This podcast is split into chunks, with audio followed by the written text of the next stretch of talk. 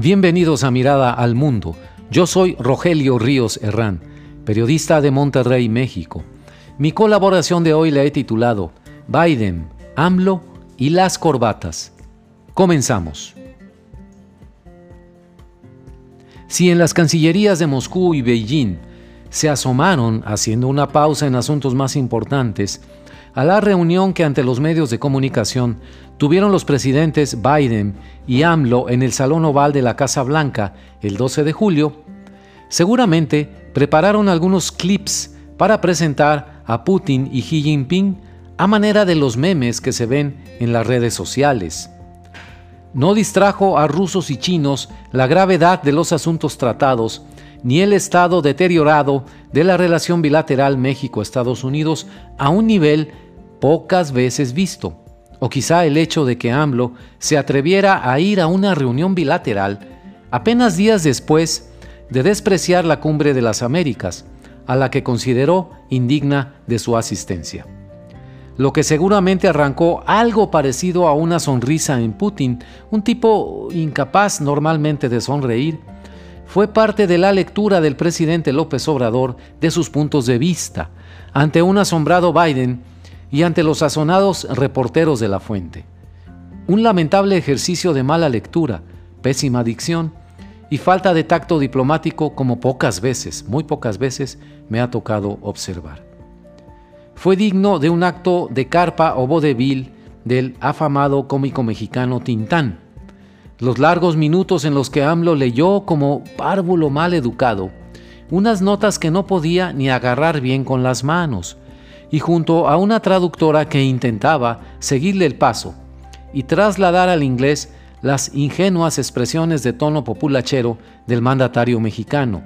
Esos minutos fueron recibidos con estupor, aburrimiento, gestos meditabundos y sospecho que hasta una breve siesta por parte del presidente Biden. Apurado el político estadounidense por la preparación de su gira a Israel y Arabia Saudita, pendiente además de los anuncios en el Senado sobre las próximas audiencias relacionadas con el asalto al Capitolio del 6 de enero, y preocupado porque las recientes encuestas señalan que muchos demócratas jóvenes no quieren que se postule para un segundo término en el 2024.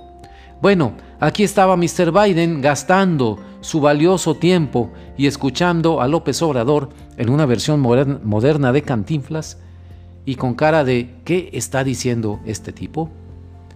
AMLO seguía y seguía y seguía con su lectura malsana de unas notas mal redactadas.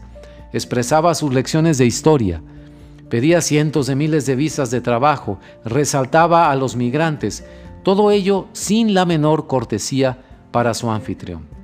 No pudo en ningún momento el presidente mexicano sentarse bien, acomodarse en el sillón, desabotonarse el saco y adoptar una postura cómoda como la de su interlocutor, pues al contrario parecía que deliberadamente se sentaba mal, no se acomodaba la corbata de un color verde patriótico muy chillante, además tenía un nudo que navegaba rumbo a su hombro izquierdo, en fin, una mala presentación de sus puntos de vista en la cual la forma anuló al fondo ya no recuerdo lo que dijo, pero se me quedaron grabadas, eso sí, y eternamente, sus meteduras de pata.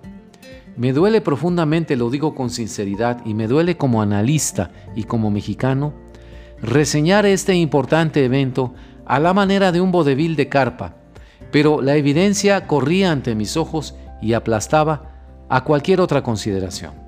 Por eso me hice las siguientes preguntas en ese momento. ¿En manos de quién está la conducción de la política exterior mexicana, que no sabe comportarse adecuadamente en una reunión tan importante. ¿Cómo puede alguien llevar con dignidad los asuntos de México ante el presidente de Estados Unidos si ni siquiera sabe anudarse la corbata? Y finalmente, ¿cómo es posible que el presidente de México pierda el estilo protocolario de esa manera? Al momento de que usted reciba mis comentarios, el presidente Biden ya estará ocupado con otros asuntos que demandan su mayor atención. Los grandes periódicos de Estados Unidos seguirán insistiendo en sus titulares sobre los temas del momento. el precio alto de la gasolina, la guerra de Ucrania, las resoluciones de la Suprema Corte, las audiencias sobre el asalto del 6 de enero, la amenaza china, un largo etcétera. Poco quedará de la visita de AMLO a la Casa Blanca y su reunión estelar con el presidente Biden. No tendrá mucha repercusión ni disputará los lugares principales a otras notas y sucesos, ni le quitará peso, téngalo por seguro, a la denuncia en el Senado norteamericano el mismo día de la visita de López Obrador sobre la desaparición y muerte de periodistas mexicanos y el maltrato que reciben públicamente de parte del presidente López Obrador a esos medios de comunicación y periodistas. En una palabra, Bob Menéndez, el aguerrido senador, le ganó la partida mediática a López Obrador. No sé, la verdad no sé si habrá más reuniones bilaterales entre López Obrador y Biden de aquí al 2024, cuando ambos concluyan sus ciclos de gobierno. Lo dudo mucho, en vista de la inutilidad de una reunión como la del 12 de julio, que por lo menos en su parte pública ante los medios de comunicación, dio lugar a chistes y memes y no a reflexiones serias.